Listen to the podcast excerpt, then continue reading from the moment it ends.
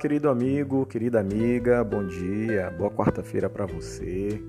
Que bom mais uma vez podermos estar juntos nessa manhã de quarta. Né? Não começou amanhã, já estamos no meio da manhã, mas nunca é tarde para trazer uma mensagem de Deus para a nossa vida. A gente sempre fica nessa expectativa, né? O que, que Deus irá falar conosco hoje? Que tipo de palavra Ele vai trazer ao nosso coração? O importante é que Deus fala aquilo que precisamos ouvir e precisamos também estar com o coração aberto para receber a palavra que Ele tem para nós. Então é muito importante nós, nesse instante, estarmos com o espírito leve, com a mente fresca e com o coração aberto para receber a palavra de Deus que falará com cada um de nós nesse dia. Amém? Olha, o tema de hoje, todo dia nós temos um tema, e o tema de hoje é esse: mantenha o fogo aceso. Mantenha o fogo aceso. O texto que está em Romanos, Romanos capítulo 12, verso 11. O apóstolo Paulo ele nos adverte, declarando para manter esse fervor. Então diz assim: sede fervorosos de espírito a, a palavra fervor, ela quer dizer um desejo muito intenso, entusiasmo e paixão.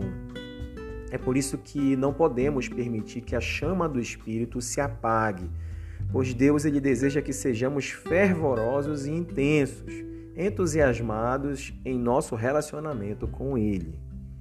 Então preste bem atenção, é nesse sentido que nós precisamos nos empenhar ao máximo para que a chama do Espírito Santo nos mantenha aquecidos. O inimigo ele sempre vai trabalhar para tentar esfriar a todo custo a temperatura do nosso relacionamento com Deus. Lá em Apocalipse, capítulo 3, a partir do verso 16, o que nós enxergamos, que nós encontramos, é uma advertência muito forte à igreja de Laodiceia, por eles não serem nem frios e nem quentes. Antes de haverem aceitado a fé, eles eram frios. Ao receberem Jesus, haviam se tornado quentes, zelosos seguidores do Mestre Jesus. Agora, porém, eles encontravam-se num perigoso estado intermediário, a mornidão espiritual. Não estavam mais desejosos de corresponder ao movimento do Espírito, nem estavam frios o suficiente para perceber quão grandes eram as suas necessidades. Então, por isso, Deus ele deseja que fossem frios ou quentes, pois assim poderia fazer alguma coisa por eles.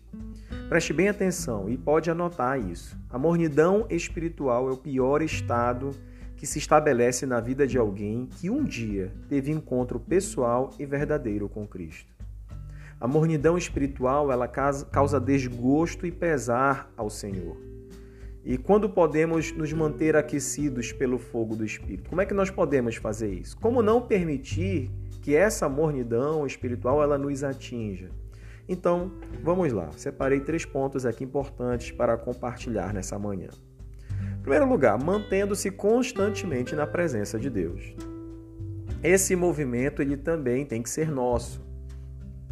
Deus, ele quer que nós o busquemos, ele quer que nós nos aproximemos. E essa é uma atitude que nós devemos sempre ter na nossa vida.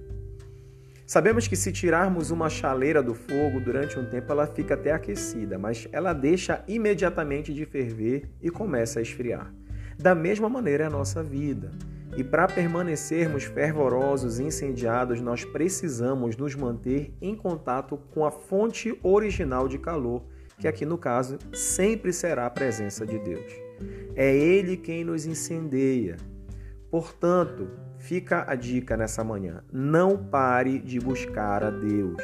Não saia da sua presença. Cultive uma vida abundante de oração, adoração e leitura da palavra. O ponto 2 é um ponto muito importante também. Faça parte de um grupo companheiro de Deus e das atividades da sua igreja.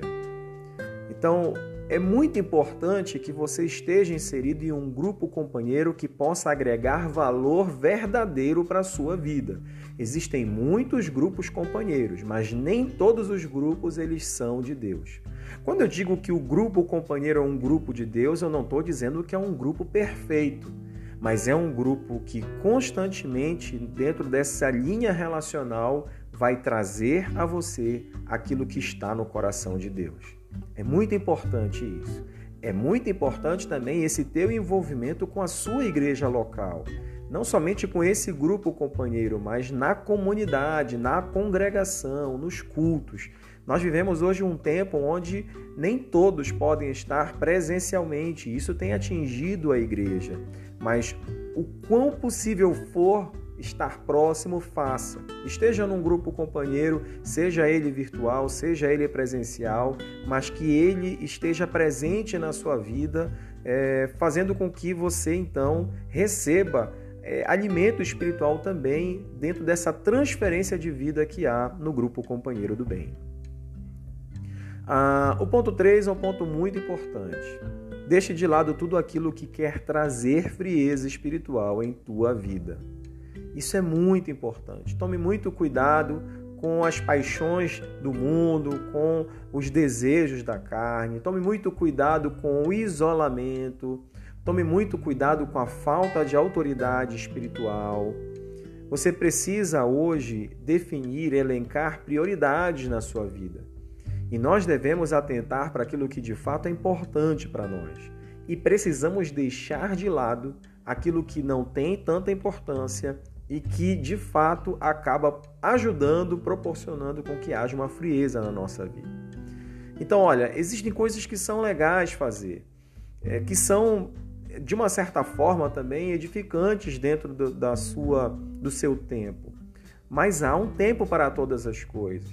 E deixar de lado aquilo que não agrega valor, aquilo que não traz edificação, é um passo muito importante para que você então se distancie de uma vida fria diante de Deus. Nós devemos orar, nós devemos clamar a Deus para que possamos viver sempre em boa temperatura espiritual, mas devemos ter atitudes condizentes também com esse desejo. Então, busquemos o aquecer espiritual com vida intensa de oração, envolvimento com a palavra de Deus, intimidade com a sua presença, é, tendo um grupo companheiro do bem, afastando de nós aquilo que pode nos afastar de Deus tenho certeza que agindo assim, no dia final nós ouviremos a voz de Cristo.